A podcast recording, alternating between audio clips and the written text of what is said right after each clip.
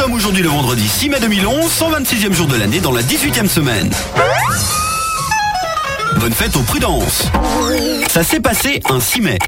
En 2004, c'est la diffusion du dernier épisode de la série Friends sur NBC aux États-Unis, un des plus grands succès populaires mondial dans le domaine des séries télé, 10 saisons et 236 épisodes.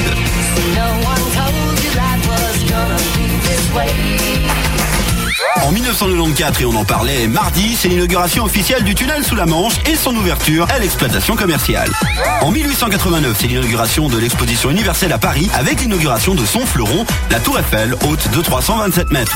En 1851, le docteur John Forey dépose un brevet pour la première machine à réfrigérer mécanique, le premier frigo.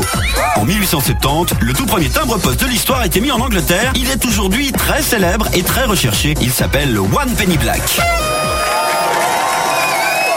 Ils sont nés un 6 mai. C'est 100% cinéma aujourd'hui. 50 ans pour monsieur George Waddell Clooney, acteur, réalisateur et producteur américain à succès. 51 ans pour l'actrice française Anne Parillo qui a joué le rôle principal de Nikita de Luc Besson. Bon ben je vais aller nettoyer.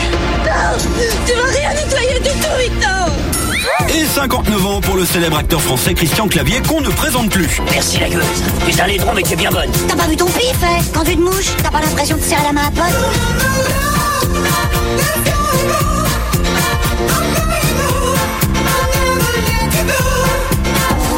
L'avance bon week-end et très bon vendredi 6 mai sur ISFM.